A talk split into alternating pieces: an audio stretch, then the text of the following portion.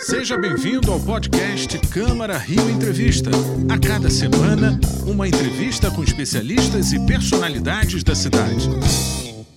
Olá, estamos começando mais um Câmara Rio Entrevista e hoje o nosso papo é sobre esporte.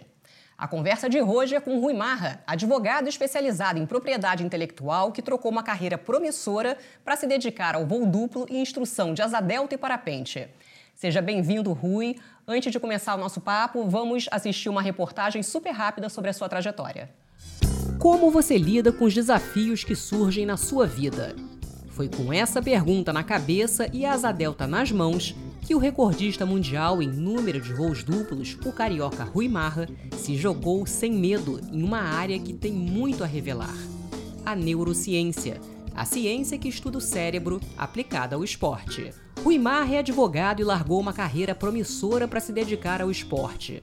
Duas vezes campeão brasileiro de asa delta, atualmente integra a equipe do Laboratório de Neuroimagem Avançada e Psicofisiologia da Faculdade de Medicina da UFRJ. Também faz parte do Instituto Reação, do medalhista olímpica Flávio Canto, que promove o desenvolvimento humano e a integração social por meio do esporte e da educação.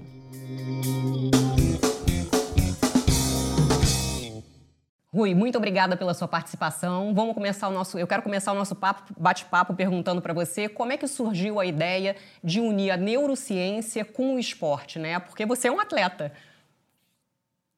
Sim, eu quero agradecer demais a oportunidade de estar aqui com vocês. Bom, eu queria só começar esse nosso encontro com a seguinte frase: é, a razão informa, mas o, trans, o, esporte transforma. O que, que acontece? Eu morria de medo de altura. Ingrid, pro, provavelmente o meu curso de voo livre foi o pior curso na história do país. Eu morria de medo de altura. Eu tinha muito medo. E aí, eu, no, comecei a voar em 1980 para 81, depois de fazer 200 aulas, geralmente uma pessoa, assim, numa curva normal de aprendizagem, demora umas 20 aulas. Ingrid fez 200 aulas. Bom, e aí eu comecei a ser procurado por amigos, né, nos finais de semana, para fazer um voo duplo. Né? Na época, só havia um piloto fazendo isso, que era o Casimiro. Estamos falando de 1982.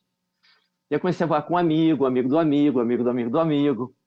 E acontecia uma coisa muito especial. Quando eu entrava em voo, meus amigos falaram assim: Rui, isso foi a melhor coisa que eu já fiz na minha vida. E aquilo me chamou muita atenção, Ingrid. Por quê?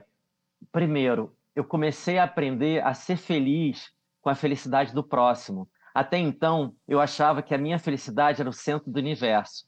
E eu fui percebendo, fui sentindo como é interessante você poder proporcionar isso a alguém. Bom, e aí o tempo foi passando, eu acabei voando com um baterista de, de um grupo chamado The Police, em 83, e aí é o, o Stuart Copeland.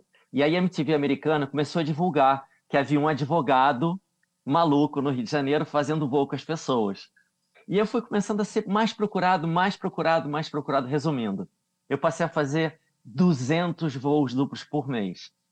Imagina você lidar com a vida e com a morte com 200 pessoas por mês, onde elas precisam correr muito na rampa, ter uma performance muito, muito forte.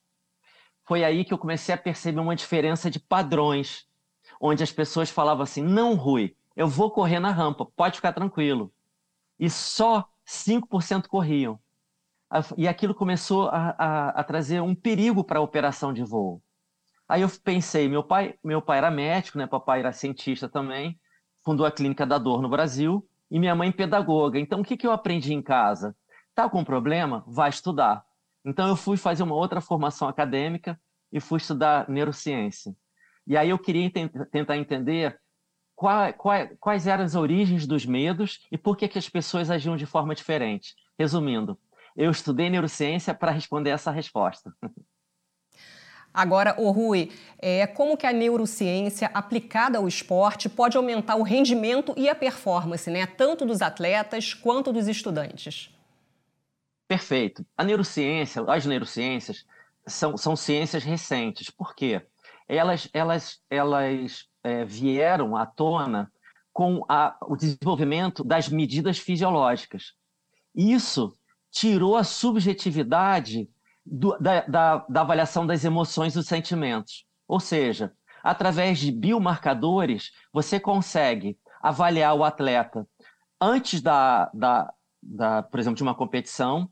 Você pode desenvolver um treinamento psicofisiológico, trabalhando a emoção e a mente o cérebro desse atleta, medindo essa avaliação neurofisiológica. Ou seja, esse atleta ele vai para uma competição já com parâmetros fisiológicos né, muito mais é, preparados do que uma, uma avaliação subjetiva. Ou seja, a neurociência vem diminuir a subjetividade do treinamento de alto rendimento.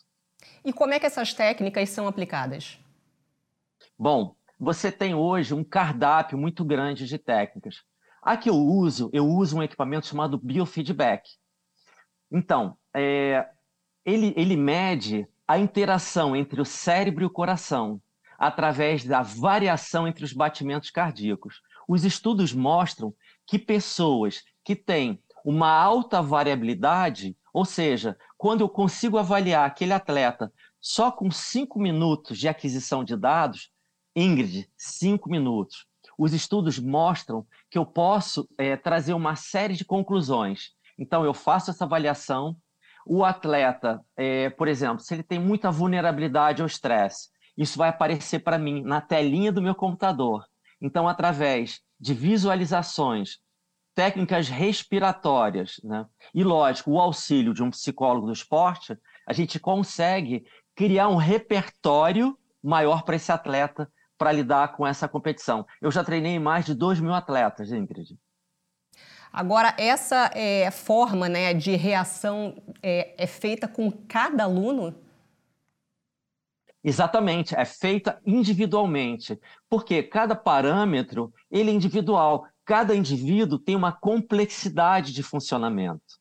Então, esse biomarcador, que a gente chama de VFC, variabilidade da frequência cardíaca, embora o nome se refira à parte cardíaca, ele é um biomarcador indireto cerebral. Por quê? Existe um eixo chamado eixo neurocardiológico. Existe uma interação entre o cérebro e o coração.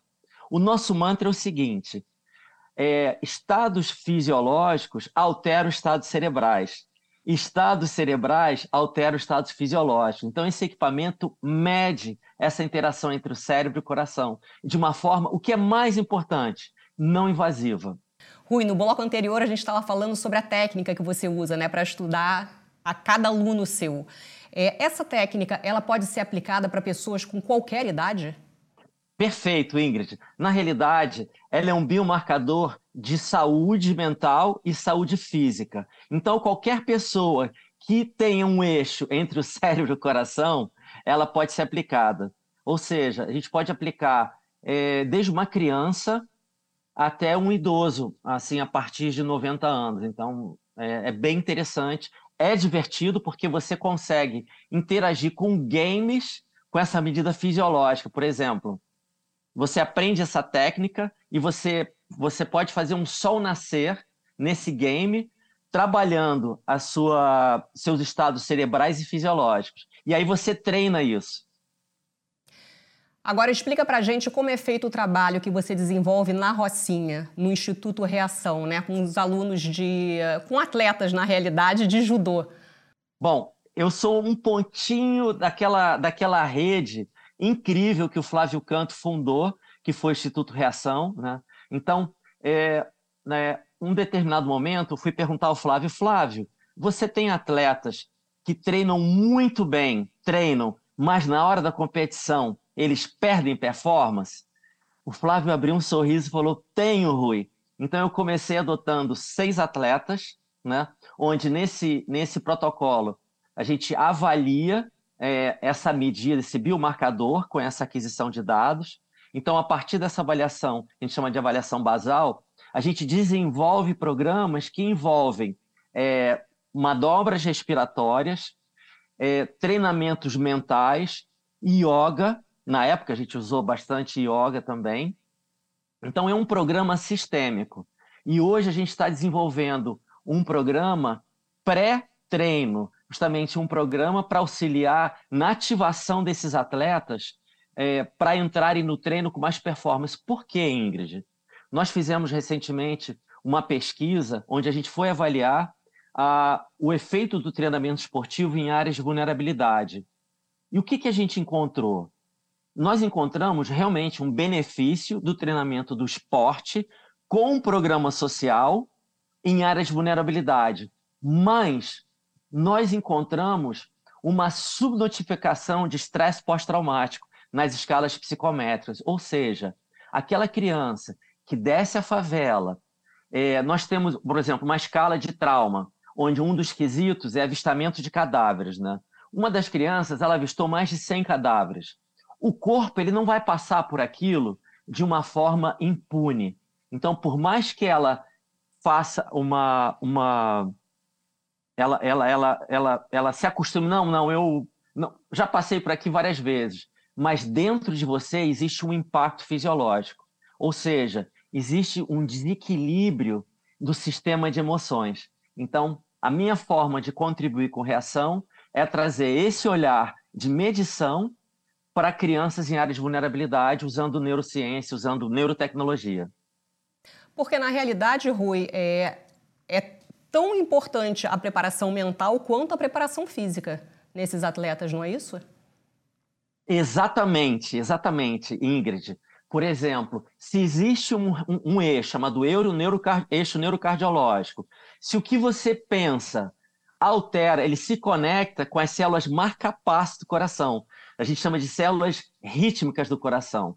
Se o que você pensa altera o seu batimento, e o que você sente altera o, os pensamentos, esse olhar para o treinamento mental e emocional, ele é fundamental para o desenvolvimento do atleta ou de uma pessoa. Agora, Rui, em 2007 você ganhou um prêmio de inovação no turismo da Prefeitura do Rio pela sua pesquisa em neurociência afetiva realizada com duas mil pessoas. Eu queria que você explicasse qual foi o método que você utilizou para realizar essa pesquisa. Tá, eu queria primeiro deixar bem claro que foi uma pesquisa empírica, né? Mas qual foi o método? eu queria tentar entender por que, que os meus passageiros de asa delta né, chegavam na rampa de voo livre e falavam assim: Rui, tranquilo, eu vou correr, porque preciso uma corrida de 8, de 8, 8 metros, né? E a pessoa precisa atingir uma velocidade de 10 km por hora. Então, a pessoa falava assim: não, eu vou correr. E chegava na hora, Ingrid, só 5% corriam. Aí eu falei, mas o que está acontecendo aqui? Então, eu acabei é, avaliando o batimento cardíaco da pessoa na praia, quando ela encontrava comigo, avaliando o batimento cardíaco na rampa, e havia uma tarefa. Qual era a tarefa? A tarefa era a qualidade da corrida na rampa. Ela ganhava uma avaliação de 0 a 5. Então eu associei, e na praia, de novo, no pouso, havia um questionário psicométrico relativo às questões parentais, de afeto eu acabei relacionando na época a percepção do afeto influenciando o sistema nervoso. Entendeu? Mas a boa notícia do nosso encontro é: isso pode ser mudado. Como assim? Então, aquelas pessoas que percebiam um afeto diferente dos pais e, e traziam isso de uma forma: ah, meu pai não me dava afeto, minha mãe não dava afeto. A boa notícia para essas pessoas que a plasticidade cerebral ela nos dá uma segunda chance. É como se o sol tivesse, quando cada vez que o sol nascesse, ele dá uma chance para esse renascimento para gente.